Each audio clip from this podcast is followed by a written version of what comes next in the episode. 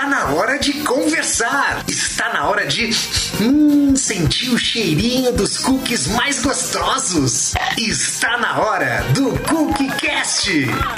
Oi, pessoal, eu sou a Laura, do sétimo ano, uma das apresentadoras do CookieCast, que é o podcast feito pelos alunos do Colégio Santa Maria. Vamos abordar temas atuais e discutir o que aprendemos em sala. Estou aqui com as outras apresentadoras. Oi, gente, eu sou a Alice.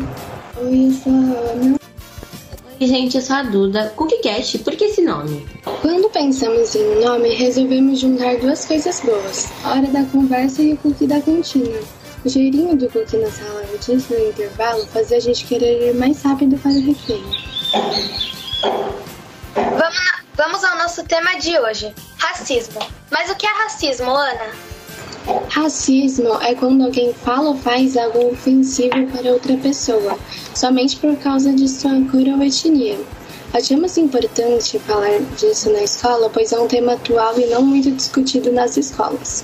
Fizemos uma pesquisa sobre isso em geografia e a Alice vai contar para a gente sua experiência com esse trabalho. Bom, a gente estudou e entendeu por que o racismo está na sociedade brasileira e a gente viu que não faz muito sentido, mas apesar disso, é histórico no Brasil. É um tema muito presente, por isso que a gente acha importante aprender mais sobre o assunto. Para isso, a gente convidou uma pessoa especial, que é, profe- que é a professora Daniele do colégio, do Colégio Santa Amália, e ela luta contra o racismo. Ela vai falar um pouco do livro Racismo Estrutural do Silvio Almeida. É muito bem-vinda. A minha primeira pergunta para você: o que é racismo estrutural que o livro fala? Oi, Duda. Olá, meninas. Obrigada pelo convite. É, Racismo estrutural é, tem como característica um padrão assim de normalidade na nossa sociedade. Então, é ele que estrutura as nossas relações, né? É ele que estrutura todas as nossas relações do cotidiano. Então, nesse livro, é, ele vai falar o que? Ele vai falar sobre economia, sobre como o racismo estrutural envolve a, a economia. Porque, por exemplo, a carga tributária que a gente tem no nosso país. Quem, quem a carga eh, tributária mais prejudica? Prejudica muito mais as mulheres negras. Porque, por exemplo, elas são, ah, dentro da estrutura né, econômica do nosso país, elas são as que ganham menos. Né? Então, são as maiores prejudicadas. Por exemplo, né, dentro da política, né, o legislador ele não se compromete com as políticas de reparação. Então, o que, significa isso? Que também faz parte, é, tem uma característica muito forte dentro da política, né, esse racismo. E o institucional, né, que, que é no que se refere à representatividade dentro das organizações, por exemplo. Tá? Então, nesse livro, o Silvio de Almeida ele vai explicar como esse racismo se dá né, dentro das instituições.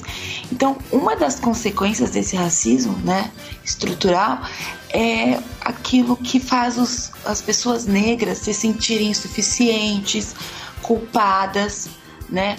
Por, devido a essa falta de integração que eles têm na sociedade. Então eles não, não se sentem pertencentes, né? Por quê? Porque são o tempo inteiro violentados, o tempo inteiro segregados, e aí isso faz é, o negro adotar uma postura de conformismo, por exemplo, tá? Então, Duda, é, posto isso, a forma que a gente tem de combater essa estrutura de opressão é, antes de tudo, sabe, identificar e entender a forma que esse processo ocorre em todos os âmbitos sociais, né? E para as pessoas brancas, né, que nos ouvem, é, é importante entender, né, e identificar essa posição de privilégio que o branco ocupa, né? Porque o que, que a gente entende e aprende, né?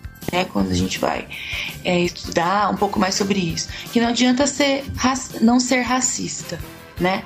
É essencial ser antirracista, né? Conforme a autora Angela Davis trata em algumas de suas obras. Então, esse livro ele vai contemplar bastante esses tópicos aí que eu acabei de falar. É, a minha segunda pergunta para você, Dani: como esse livro pode nos ajudar a combater o racismo? Bom, é, dessa forma mesmo, né? É, que eu acabei de falar.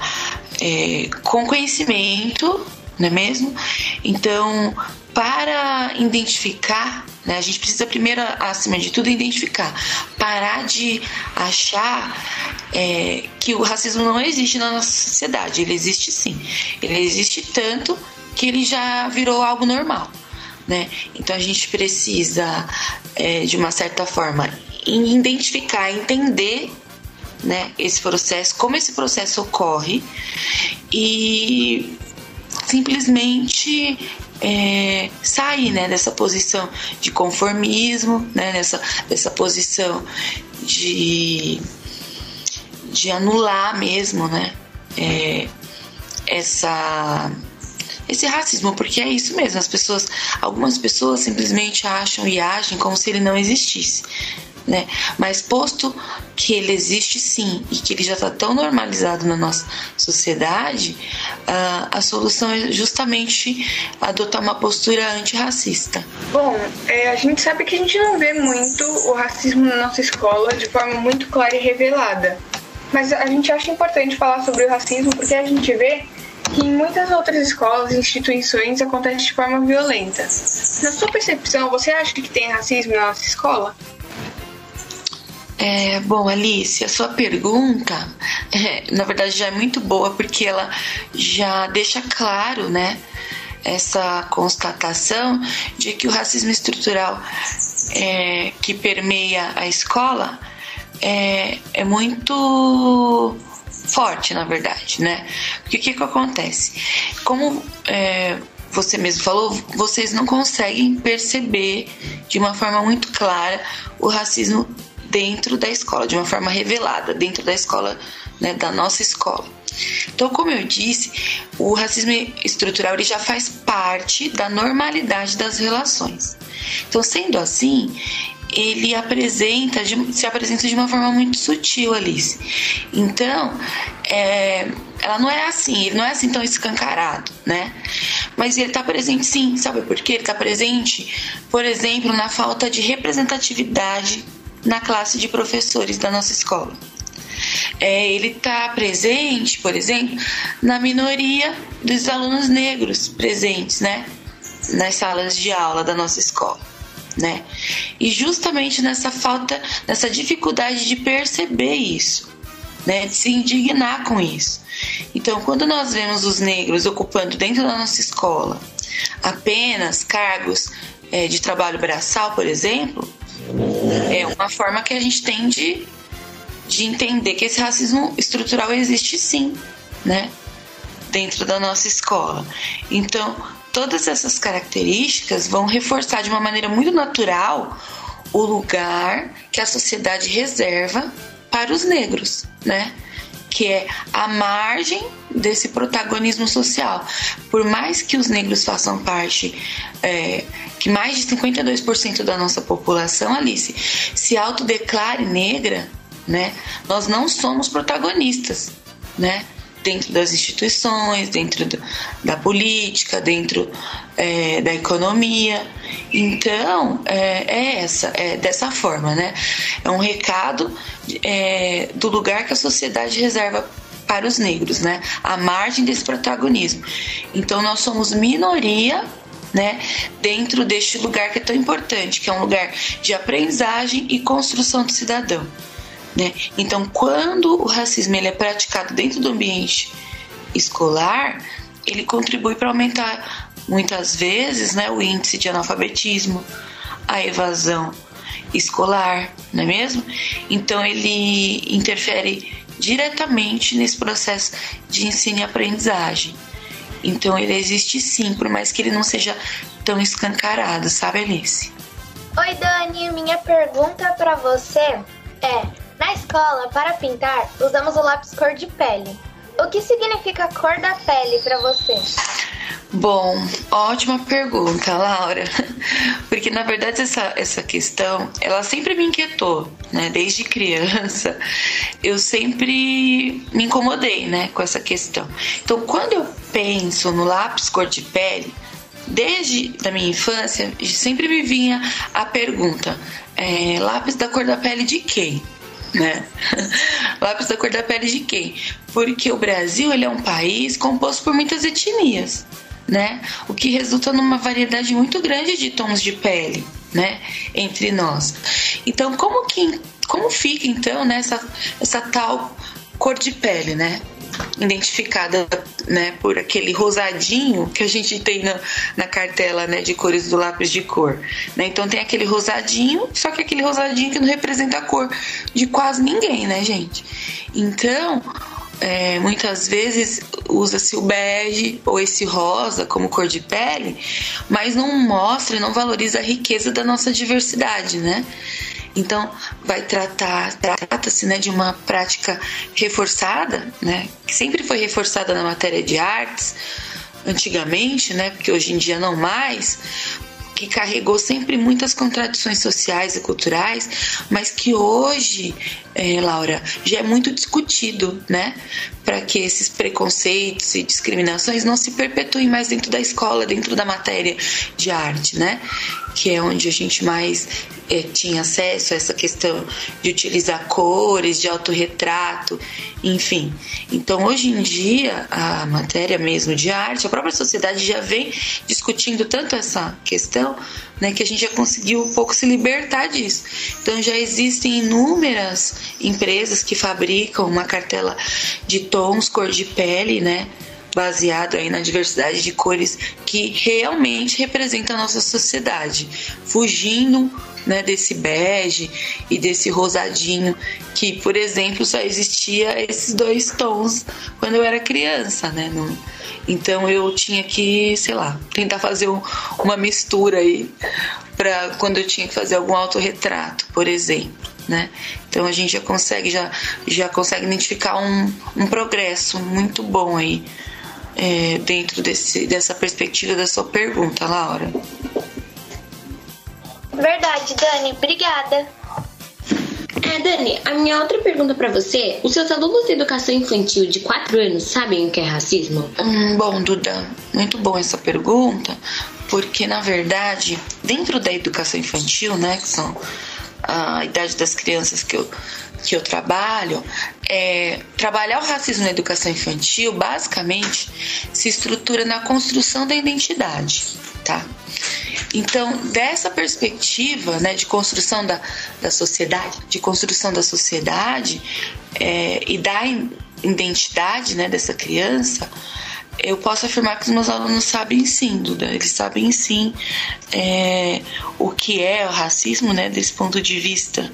Pois, porque na verdade o meu compromisso, né, e dever enquanto professora de educação infantil é adotar uma prática, né, que ajude efetivamente a valorizar essa identidade dessas crianças, né?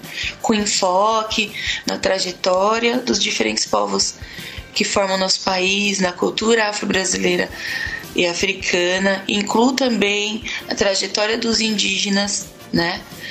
E dentro dessa perspectiva, eu sempre procuro reforçar para as crianças pequenas né, o sentimento de pertencimento né, do povo negro, das pessoas negras, das crianças negras né, que, que compõem aí a nossa escola, das pessoas negras que fazem parte do quadro né, de funcionários, esse pertencimento deles no ambiente escolar. Né? Então, dentro da educação infantil, é dessa forma que eu vou trabalhar o racismo. Né? Construindo uma identidade que valoriza, né, todas uh, as etnias, né, os negros, os indígenas, enfim, é dessa forma que eu procuro trabalhar, né, e que a escola que eu faço parte também, no geral, faz questão de trabalhar. É, se a gente vê uma atitude racista na escola, o que a gente pode fazer? Bom, Duda, é, isso é uma questão né, com, complicada, porque, é, como eu falei nas outras perguntas, o racismo muitas vezes é uma coisa muito sutil, né? É, travestido, né? E disfarçado de uma piada, né? Disfarçado de uma opinião, né? Ah, mas eu não posso expressar minha opinião? Ah, mas é meu ponto de vista. Eu não posso falar? E a liberdade de expressão? Né? Então, muitas vezes as pessoas se escondem atrás dessas questões né, para poder é, lançar o seu racismo, né? Na, na, cara das pessoas, enfim. Então, infelizmente, Duda, alguns teóricos eles afirmam que se não existisse escola, não existiria racismo. Então, olha que grave essa colocação, né? Por que, que é falado isso? Por, porque a escola é a principal ferramenta de reprodução do racismo na nossa sociedade. Então, lá em 2003, né, é, depois de muitas pesquisas, de muitas tentativas de se criar políticas de reparação mesmo, né, foi criada a Lei 10.639, né, que tornou obrigatório o que muitos livros didáticos deixavam de fora né, nas escolas. É, como, por exemplo, quando eu era pequena, que se falava sobre a Lei Áurea, se falava sobre a Princesa Isabel como se tivesse sido a salvadora da pátria, e não era muito bem isso. Então, o livro didático ele só contava né, a parte da classe dominante. Né? Então, a Lei 10.639 veio para tornar obrigatório se contar a história da África e dos africanos e a luta dos negros no Brasil, né? O, o que dizia a cultura, qual era o papel do negro na formação é, da sociedade, na, né? num todo. Então, apesar dessa lei né, estar mais focada no ensino fundamental e médio, a gente precisa trabalhar isso, essa educação antirracista, desde a educação infantil. Né? E ao longo de todo o ano letivo. Não é só em novembro, né, que se fala da consciência negra. Né? Então, a minha orientação para se combater o racismo na escola é com educação, né? É com informação, é com uma postura reflexiva, né? Com o intuito de repudiar essas atitudes de preconceito de qualquer ordem, né? Então, a gente precisa ter conhecimento, ter informação justamente para combater, justamente porque esse racismo ele acontece de uma forma muito sutil e a sociedade atual tá sempre muito armada, né, com essa fala de ah, mas é liberdade de expressão. Ah, mas só, foi só uma piada, você precisa ter um pouco mais de, de senso de humor, né? Não, não é só uma piada, não é liberdade de expressão, racismo é crime e a gente não pode aceitar. É, você já tem. Você já pensou em fazer algum trabalho para combater o racismo com seus alunos, inspirar outras pessoas? Olha, Duda, é, no que se refere ao ensino público, né? No ensino público, na Prefeitura de São Paulo, pelo incrível que pareça, eu tenho plena autonomia, sabe? E até mesmo incentivo, né, da escola, que eu trabalho para promover projetos, né, que valorizem a cultura afro-brasileira e africana. É, inúmeras formas, assim, eu tenho esse tipo de incentivo. Já na escola privada, por exemplo, no Santa Malha, a minha autonomia ela é bem escassa, ela é na verdade apenas uma sugestão, uma autonomia de sugerir alguma coisa, né? Pelo fato do cargo que eu exerço, né?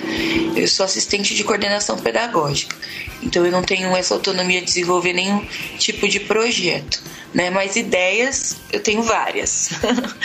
eu só não posso mesmo aplicar. Então eu, eu, exerço mais esses projetos com as minhas crianças da escola pública. Entendi. Você tem esperança que algum dia o racismo vai acabar? Olha, Duda, para responder isso, a gente precisa começar a dizer, a falar, né, um pouco sobre essa ideia de educação antirracista, né? Que é primeiramente estabelecer esse entendimento de que a gente vive sim uma sociedade de racismo, racista e que essas relações entre as pessoas, né, todas as relações entre as pessoas na sociedade são pautadas, né, a partir do lugar social e racial que elas ocupam, tá? Então, sendo assim, essa educação antirracista, ela se propõe a preparar os indivíduos né, para que se possam colocar, para que possam se colocar contra esse sistema gerador de desigualdade. Né?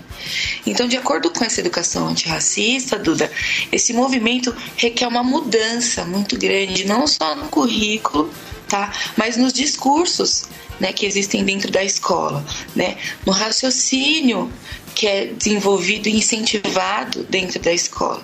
Né? E, sobretudo, é uma mudança de postura, né? no modo de tratar as pessoas negras. E eu falo isso desde representatividade até respeito e tudo mais. Então, no dia que a educação antirracista né, se tornar uma prioridade dentro da escola, assim como as demais matérias da grade curricular obrigatória, talvez né, as próximas gerações comecem a desfrutar né, de condições mais igualitárias, né, é, no que se refere a essa de grande diferença social e racial. Então eu acredito que a gente ainda tem um longo caminho pela frente, viu, Duda? Com certeza. A minha última pergunta para você, Dani, qual a mensagem que você deixaria para quem está te ouvindo agora para nos ajudar a acabar com o racismo? É, é como eu falei lá em cima, essa a mensagem é, é ter um pouco mais de né, de empatia, né, aos, as pessoas brancas que me ouvem, é, admitir, né, é, o lugar de privilégio que ela ocupa e dessa forma passar a ter um pouco mais de empatia com a causa do negro, né, que é muito latente, que existe sim, né, que não é extremismo, que não é exagero, né, então é, não basta ser, não ser racista, você precisa ser antirracista. Você precisa sair desse lugar de silêncio, né? Você precisa sair desse lugar de eu não pratico racismo, mas eu não faço nada para que ele comece a ser dissipado da nossa sociedade, para comece a desaparecer, né? Ou comece a ser denunciado, né? Então, para as pessoas brancas que nos ouvem, é isso que eu tenho para dizer, né? E para para as pessoas negras que nos ouvem, o que eu tenho para dizer, a mensagem é, né, busquem conhecimento, não não ocupem esse, não se deixem, né, ocupar, não se deixem ser colocados nesse lugar de conformismo, né, nesse lugar de é, de não pertencimento que a sociedade tenta nos colocar, né, e enfim, a gente precisa combater tudo isso com informação, com educação, né? Porque é a única forma que a gente tem de combater a ignorância, né? E esse racismo que já está tão é, tão enraizado dentro da nossa sociedade. Essa é a mensagem que eu tenho que eu deixo aqui para todos. Dani, muito obrigada pela sua participação aqui no nosso podcast. Obrigada a vocês. Espero ter colaborado um pouco mais aí com o trabalho de vocês, com os estudos de vocês. Obrigada. Obrigada, Dani. Para vermos a importância da escola no combate ao racismo, às vezes é tão forte que nós alunos da escola que não somos brancos nos sentimos mal e queremos ficar igual a todo mundo. Roupa igual, cor igual, cabelo igual. E a nossa maior identidade é sermos diferentes.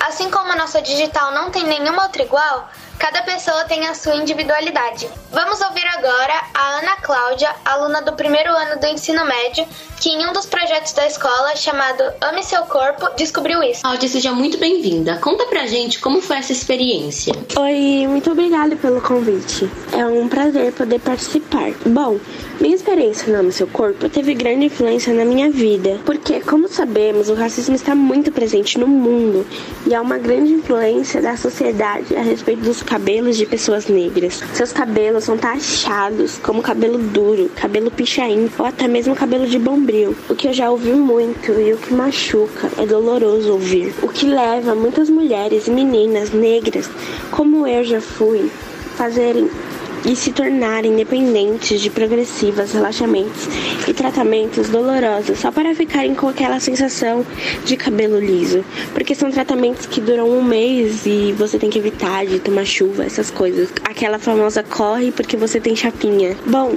o projeto Ame Seu Corpo entrou na minha vida como um processo de aceitação, porque hoje eu vejo como é perfeito o cabelo cacheado. Eu não me vejo mais sem o cabelo cacheado com aquele volumão que é rejeitada pelos padrões impostos pela sociedade. E o que me dói é ver meninas e mulheres negras com o cabelo lindo se colocar independente desses tratamentos.